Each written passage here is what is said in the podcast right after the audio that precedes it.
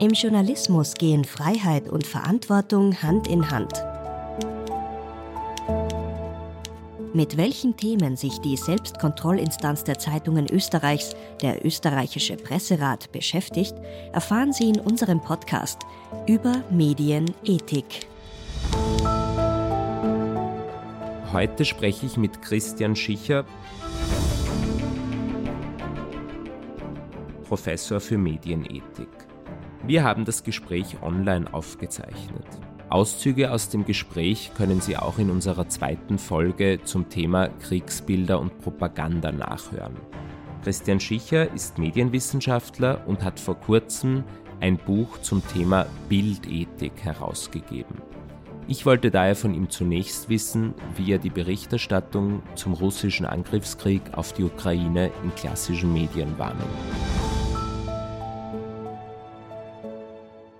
Ja, intensiv. Also zu Beginn war das ja tatsächlich das Thema, was nahezu alle anderen Themen abgehängt hat. Also Corona spielte überhaupt keine Rolle mehr. Der Ukraine-Krieg war ständig präsent in Meldungen, in Sondersendungen. Also man könnte das immer bei uns so schön den Brennpunkteffekt nennen. Also wenn die öffentlich-rechtlichen Sender nach den Nachrichten noch mal eine Viertelstunde, halbe Stunde dranhängen, oft genau das Gleiche nochmal erzählen, was vorher schon erzählt worden ist. Also der Informationsgehalt ist jetzt nicht unbedingt so ergiebig, aber derartige Zeitfenster äh, dokumentieren natürlich die Relevanz eines äh, entsprechenden Themas und das nahm dann jetzt sukzessive ab.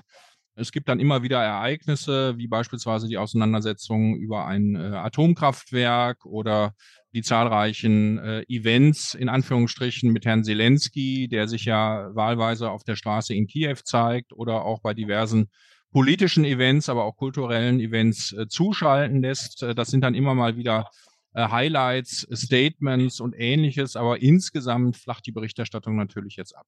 Der Deutsche Presserat hat ja im April 2022 eine Stellungnahme zum Thema Kriegsberichterstattung herausgegeben und hat da ja gesagt, dass man sorgfältig mit den Bildern umgehen soll.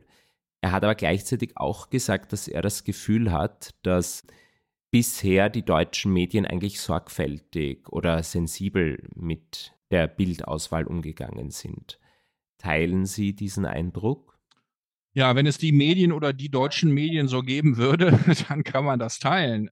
Der Deutsche Presserat reagiert ja auf Beschwerden und ich gehe mal davon aus, dass so viele Beschwerden äh, nicht gekommen sind, speziell zu diesem äh, Thema. Also insofern ist das auch meine Wahrnehmung, weil äh, die Bilder, die ich kenne, die tatsächlich so in den traditionellen Medien zu beobachten waren, tatsächlich relativ sensibel aufgenommen worden sind. Äh, sensibel heißt in diesem konkreten Zusammenhang, dass in der Regel keine Opfer erkennbar und sichtbar sind. Das ist ja auch ein ganz wichtiger Punkt, den der Deutsche Presserat permanent aufgreift, dass eben Opfer kein zweites Mal zu Opfer werden dürfen, indem beispielsweise Opfer identifiziert werden können. Es hat in der New York Times ja dieses berühmte Foto gegeben, wo tatsächlich Opfer identifiziert werden konnten.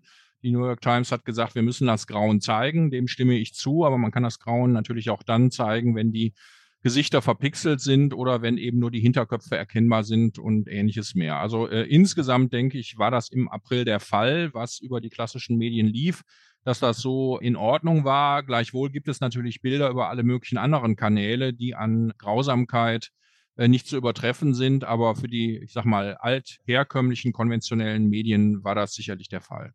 Es hat sich ja bei den Presseräten in Europa mittlerweile der Konsens herausgebildet, dass Bilder, die brutale Gewalt zeigen oder tote Menschen, eigentlich in den Persönlichkeitsschutz eingreifen.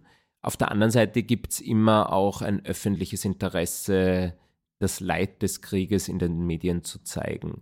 Das heißt, das Ganze ist immer eine Abwägungsfrage ja letztlich. Überwiegt das Persönlichkeits Interesse oder das öffentliche Interesse. Welche Kriterien gibt es denn da zu beachten? Ja, Sie haben es jetzt Kriterien genannt. Im Grunde genommen geht es genau um dieses Spannungsfeld. Natürlich muss berichtet werden, muss auch über Grausamkeiten in Wort und Bild berichtet werden. Entsprechende Ereignisse müssen dokumentiert werden, damit Journalistinnen und Journalisten ihrer Informationspflicht nachkommen über relevante Themen. Das ist vollkommen klar.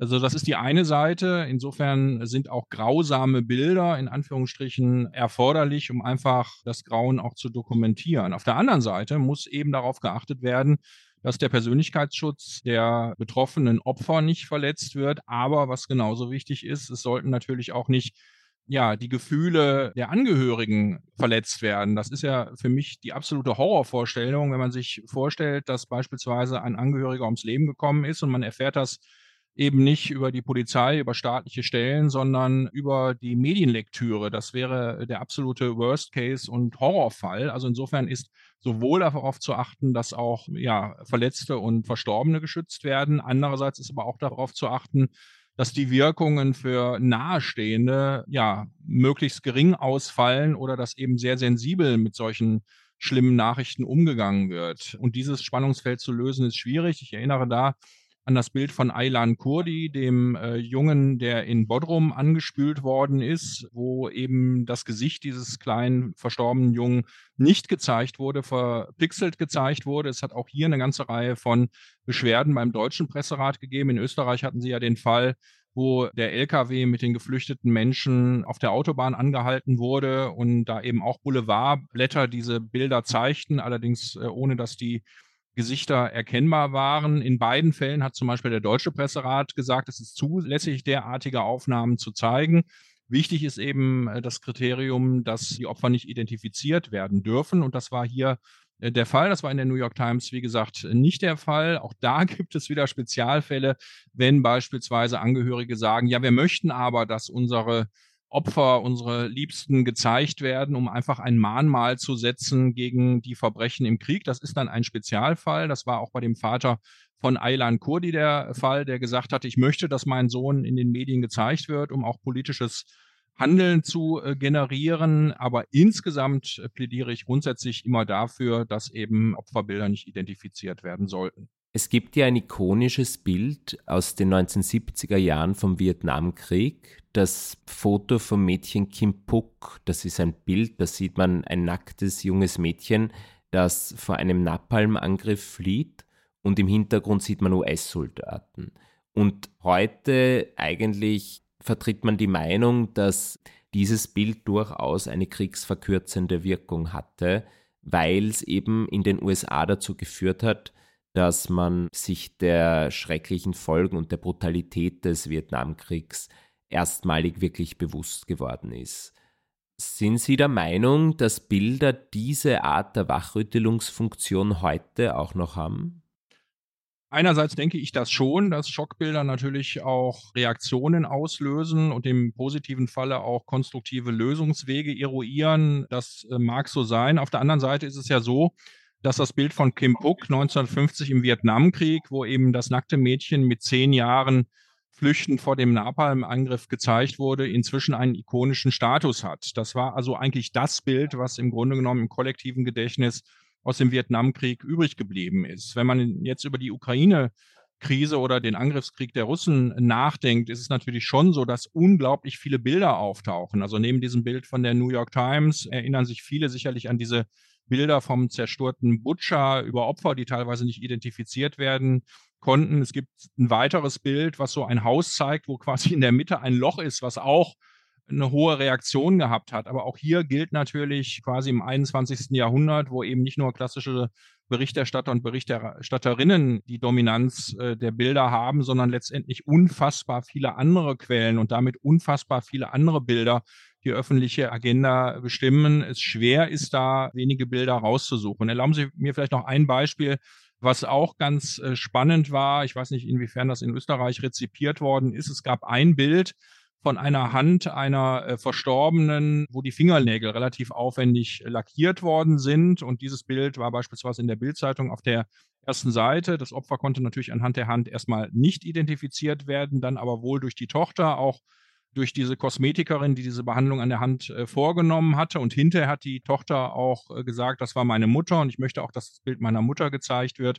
Und das war dann, wie gesagt, wieder dieser Spezialfall, wo letztendlich eine Form von Aufklärung über die Angehörigen stattgefunden hat. Also viele Bilder, die letztendlich die öffentliche Debatte äh, mitbestimmen, aber dass da letztendlich nur ein, zwei Bilder hängen bleiben, wie es damals im Vietnamkrieg ähm, der Fall gewesen ist, glaube ich nicht.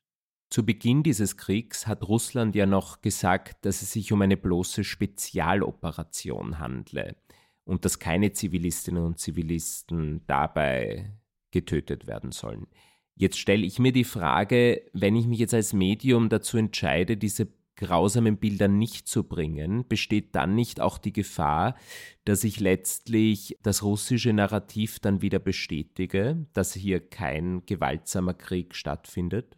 Ja, natürlich besteht die Problematik. Also es ist einfach wichtig, umfangreich über Grausamkeiten zu berichten. Und wenn man das eben nicht tut, dann ist natürlich sofort der Verdacht da, dass es quasi eine Zensur gibt, dass es eine Schere im Kopf gibt, dass man aus welchen Gründen auch immer die ganze Wahrheit, wie das immer so schön pathetisch heißt, so nicht zeigt. Äh, auch hier ist aus meiner Sicht eine Lösung, dass einfach darauf hingewiesen wird, dass es natürlich grausame Bilder von Opfern, Verstümmelten gibt, dass man die aber eben nicht zeigen möchte, um die Opfer und die Angehörigen zu schützen. Also aus meiner Sicht wird insgesamt in der Medienlandschaft viel zu wenig reflektiert und auch kommuniziert, warum man gewisse Dinge eben nicht macht. Jetzt ist es ja so, dass letztendlich beispielsweise die Journalisten und Journalistinnen, die aus Moskau, aus Russland berichten, den Begriff Angriffskrieg ja zum Beispiel auch nicht in den Mund nehmen dürfen, weil sie sonst Gefahr laufen, äh, beispielsweise selber äh, eingesperrt zu werden. Und äh, auch da hat es ja Fälle gegeben, wo eben Journalisten und Journalistinnen gesagt haben, das ist uns zu gefährlich, uns da jetzt auf so etwas einzulassen, weil unsere eigene ja, Gesundheit, unsere eigene Freiheit bedroht ist. Äh, und auch das ist nachvollziehbar und das ist menschlich. Genauso menschlich ist es natürlich, und da gab es ja äh, heftige Kritik auch an Reportern des öffentlich-rechtlichen Rundfunks, die dann in gewisse Kriegsgebiete nicht reingefahren sind, weil sie gesagt haben, die Gefahr für Leib und Leben ist zu groß. Auch das ist aus meiner Sicht vollkommen legitim. Aber auch das kann man ja alles transparent und öffentlich machen. Also indem man einfach sagt, im Moment ist die Situation. Also einerseits arbeiten wir hier unter Zensurbedingungen, andererseits arbeiten wir hier unter Lebensgefahr. Und es kann ja nicht darum gehen, dass hier ähm, Journalistinnen und Journalisten ihr Leben riskieren äh, auf der Suche nach einer guten Meldung oder einem guten Foto. Es sind ja leider auch schon eine ganze Reihe von Journalistinnen und Journalisten ums Leben gekommen, auch Bildreporter ums Leben gekommen sein. Also es geht jetzt nicht um ein weiteres Heldentum, sondern es geht letztendlich darum, klar, nüchtern, sachlich, informativ, verständlich und vor allen Dingen glaubwürdig über die Dinge ähm, zu berichten, die da passieren. Und wenn man eben nicht weiß, was passiert, ist es auch sehr hilfreich, einfach zu sagen, wir können das nicht beurteilen. Wir haben die Informationen nicht, gebt uns bitte mehr Zeit. Und wir weisen nochmal darauf hin, unter welchen Rahmenbedingungen wir hier unsere Berichte machen. Also all das würde aus meiner Sicht dazu beitragen, letztendlich auch den teilweise schlechten Ruf des Journalismus wieder positiv herzustellen, äh, indem jetzt nicht einfach so getan wird, dass man alles weiß, nur weil man halt vor Ort ist oder in der Nähe des Geschehens ist. Also diese Geschichte quasi auf der Metaebene, die Reflexion dessen, was man da tut und die Vermittlung der Dinge, die man eben selber nicht erlebt, nicht beurteilen kann, die kommt aus meiner Sicht nicht nur in der Kriegsberichterstattung eigentlich komplett äh, zu kurz. Und ich würde mir dann auch wünschen, dass letztendlich dann von allen Seiten auch gesagt wird, also wir schalten jetzt nicht nur ein drittes, viertes oder fünftes Mal zu unserem Korrespondenten, der im Grunde genommen dann eben auch nichts weiß und da versucht, äh, durch Wiederholungen dessen, was er vielleicht vor einer halben Stunde erzählt hat, dann irgendwie Nachrichtenzeit zu füllen, das finde ich alles relativ destruktiv. Also einfach in solchen Situationen mal sagen, wir arbeiten unter den und den Rahmenbedingungen, wir können das und das beurteilen oder auch nicht. Bitte gebt uns mehr Zeit. Und dann versuchen wir, sobald uns die Informationen vorliegen, hier auch sachlich und fundiert zu berichten. Das scheint mir ein sinnvoller Ansatz zu sein, der eben den Verdacht, ähm, Herr Ring, den Sie gerade geäußert hat, vielleicht zumindest ein Stück weit reduziert.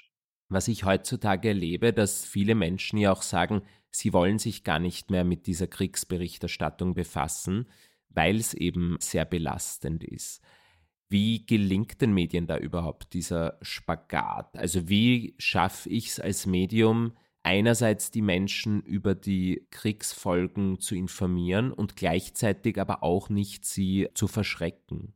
Ja, also Sie sprechen auf die Bildwirkung an oder die Medienwirkung an und ich sage immer so ein bisschen flapsig, die Medienwirkung ist sich einig, dass sie sich nicht einig ist. Warum? Weil es immer unterschiedliche Lesarten geht. Also wir, die wir hier sitzen, haben natürlich unterschiedliche Wissenshorizonte, Erfahrungen, Empathien, äh, Bedürfnisse und ähnliches mehr. Insofern interpretiert jeder Leser, jede Leserin jeder Rezipient, die Rezipientin angebotene Inhalte sehr unterschiedlich. Und da gibt es eine breite Palette zwischen Menschen, die da quasi so als Nachrichtenjunkies Tag und Nacht sich äh, mit dem Grauen auseinandersetzen und da gar nicht mehr von loskommen. Es gibt Leute, die haben so etwas wie Reaktanz, also eine Abwehrhaltung, die sagen, also das nimmt mich psychisch so sehr mit, äh, ich möchte da nichts wissen, ich schalte ab, ich klicke weg, ich schalte mein Handy aus.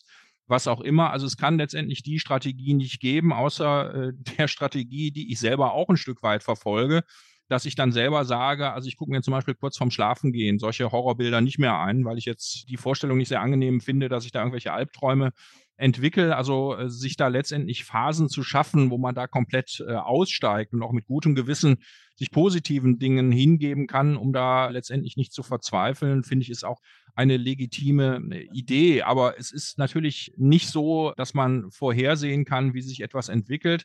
Was ich meine, beobachten zu können, und ich habe es am Anfang ja schon gesagt, ist natürlich schon eine Form von gewisser Abstumpfung, ähm, dass letztendlich die immer gleichen Bilder, auch die immer gleichen Aussagen der Politiker und Politikerinnen dazu beiträgt, dass es nichts Neues gibt. Und Herr Zelensky versucht ja permanent durch neue öffentliche Auftritte in unterschiedlichen Rahmen, an unterschiedlichen Orten. Äh, jetzt gibt es ein Vogue-Shooting zusammen mit seiner Frau, was heftig kritisiert worden ist, versucht natürlich krampfhaft diesen Krieg im Bewusstsein zu halten. Jetzt ist die Debatte um das Atomkraftwerk entstanden. Es geht um Gegenschläge. Also Zelensky ist sehr motiviert und sehr engagiert, permanent dieses Thema aufrechtzuerhalten, um auch weiter ja, Aufmerksamkeit und Hilfe zu bekommen.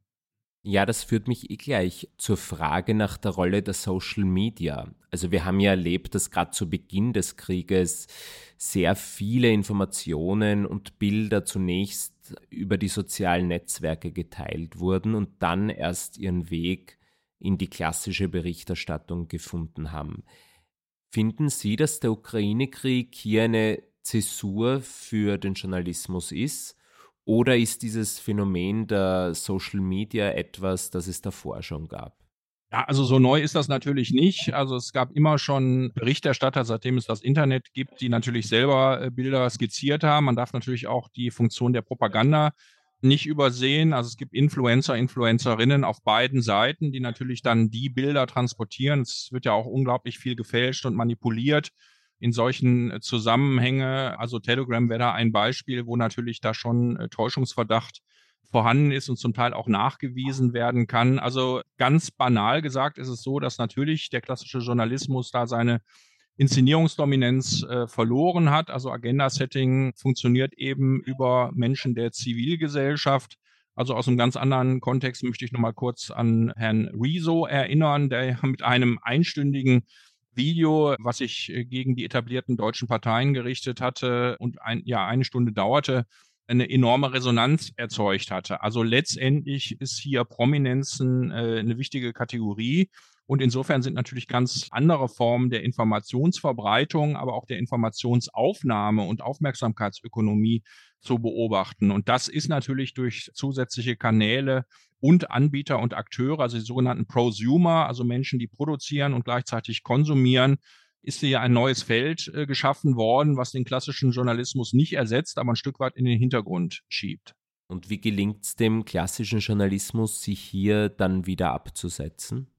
Ja, im Grunde genommen sind das die klassischen äh, Tugenden äh, der Recherche, der Kontrolle, der Nachprüfung. Also erfreulicherweise gibt es ja auch im öffentlich-rechtlichen Spektrum, auch im Rahmen der Qualitätszeitung in Deutschland, sogenannte Faktenfinder, also die jetzt nicht nur eine vernünftige Kontrolle machen, also ob dieses Bild tatsächlich aus dem Ukraine-Krieg stammt, aus dem Syrien-Krieg stammt oder in einem ganz anderen Kontext entstanden ist. Also das findet ja ohnehin äh, schon statt. Und das Zweite, was eben stattfindet, sind Erklärmechanismen, dass eben gesagt wird, dass solche Dinge wie Gründlichkeit für Schnelligkeit auch eine wichtige Rolle spielen. Gerade in der Kategorie, ähm, das erste Opfer des Krieges ist die Wahrheit, gilt dies natürlich nicht nur für Worte, sondern auch für Bilder. Und da letztendlich zu erläutern, wie ein fundierter, gut ausgebildeter klassischer Journalismus nach welchen Kriterien arbeitet, sollte eigentlich die Aufgabe des öffentlich-rechtlichen Rundfunks sein.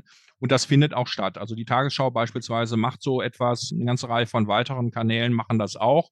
Was ich auch sehr positiv finde, und das habe ich schon vor Jahrzehnten in der Frankfurter Rundschau beispielsweise gelesen, wenn über den Irakkrieg berichtet wurde, gab es immer einen Kasten im Rahmen der Berichterstattung, wo gesagt worden ist, wir haben hier im Grunde genommen begrenzte Quellen. Unsere Reporter sind eingebettet und sind letztendlich in den Diensten einer Kriegspartei, wenn man das mal so überspitzt äh, formulieren darf. Und insofern ist natürlich der Wahrheitsgehalt äh, der Berichte von uns nicht umfassend zu prüfen. Also dieses permanente Reflexieren und Problematisieren, was Kriegsberichterstattung eigentlich ausmacht, ist aus meiner Sicht ganz wichtig und wird natürlich auch in Teilen so gemacht. Ja, dann möchte ich allen an der Stelle nochmal das neue Buch von Christian Schicher zum Thema Bildethik nahelegen und sage vielen Dank, dass Sie heute mein Gast waren.